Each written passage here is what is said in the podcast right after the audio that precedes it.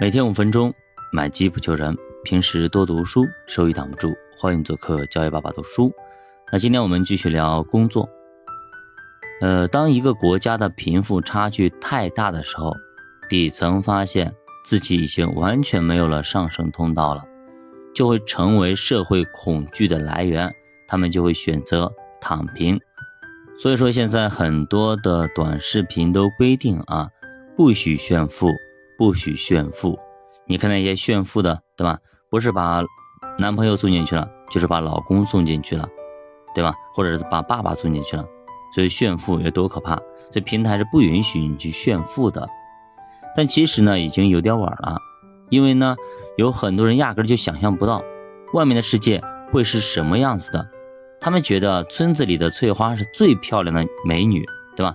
村长家里是最豪华的房子，有个桑塔纳就足以。获得全村人民的羡慕，但是打开短视频却打破了时空的界限，所以跨阶层在传输生活场景。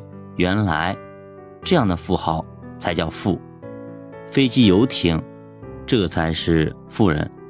那么原来梦寐以求的攒一年工资、几年工资买一个 LV 包，只是人家的日常而已，随便就买了，然后就扔了。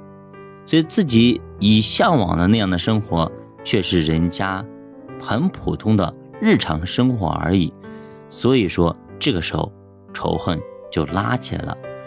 这个给底层阶层带来了巨大的价值观的影响和冲击，可以说十分的残忍和残酷，危害也极大。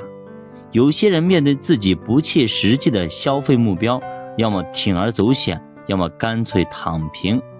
这些年呢，结婚率持续的下降，可能跟短视频也不无关系。现如今，美国阶层之间的对立已经越来越明显，底层阶层已经被完全的无视，认为他们是社会的渣子，是无用之人，甚至这个阶层被视为是其他人的威胁，被定义为危险的阶层。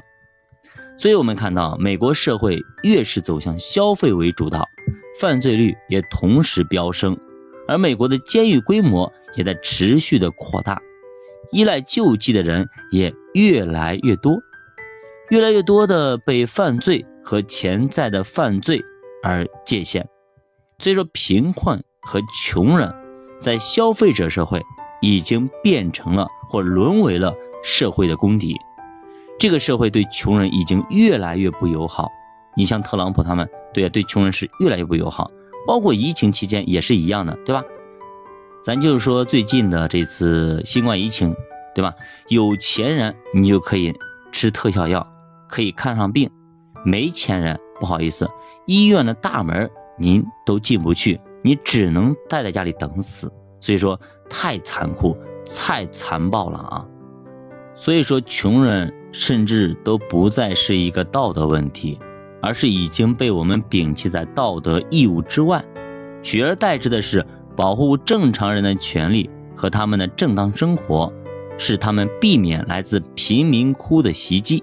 也就是说，现在大家的底线应该是努力挣扎，不要滑向贫民窟的深渊，这应该是奋斗的最主要的目的和意义。那要争取成为福利保护的对象。而不是成为社会的公敌。那讲到这呢，让我们不寒而栗啊！确实，社会是相当残酷的。在工业社会，穷人起码还是未来的劳动力，还对社会是有价值的，所以呢，福利还会保障你。但是如今进入到了消费社会以后，穷人已经变得毫无价值，反而成为了社会的拖累，于是就成了社会的公敌。那么，如果你想做到适者生存，至少要成为一个对社会有价值的人，这应该就是我们的底线。你再躺平，这个底线你不要破，否则一定会被很快的消灭。没有人会喜欢负债和负担，政府也是如此。现在的媒体基本上也在传达着一些价值观，影响着人们的判断。第一，就是同样的地方有穷人。也有富人，饥荒和无家可归是他们自己的选择。穷人应该对自己的命运负责，你自己来负责。他们本可以勤劳节俭获得发展，但是他们却没这么干。第二，媒体经常把贫穷降格为饥饿的范畴，于是呢，贫困的规模就降低了。四十亿人贫穷，但是只有八亿人饥饿，而且问题似乎也简单了，就是为他们提供食物就可以了，只要不饿死就行。第三，发达国家总是把自己的问题撇清，比如说战争所带来的贫穷，而发达国家呢，则往往是武器的提供者。总之呢，媒体一直在渲染贫穷是一个人咎由自取的结果，跟国家、跟社会、跟时代没有半毛钱关系。在这种渲染之下，削减国家福利就有了堂而皇之的借借口，让大家顺理成章的认为，确实不应该去为这些穷人浪费太多的钱。所以说，您看明白了吗？千万不要被一些无良媒体。牵着鼻子走，来影响您的价值观。好的，教爸读书陪你一起慢慢变富，咱们下节再见。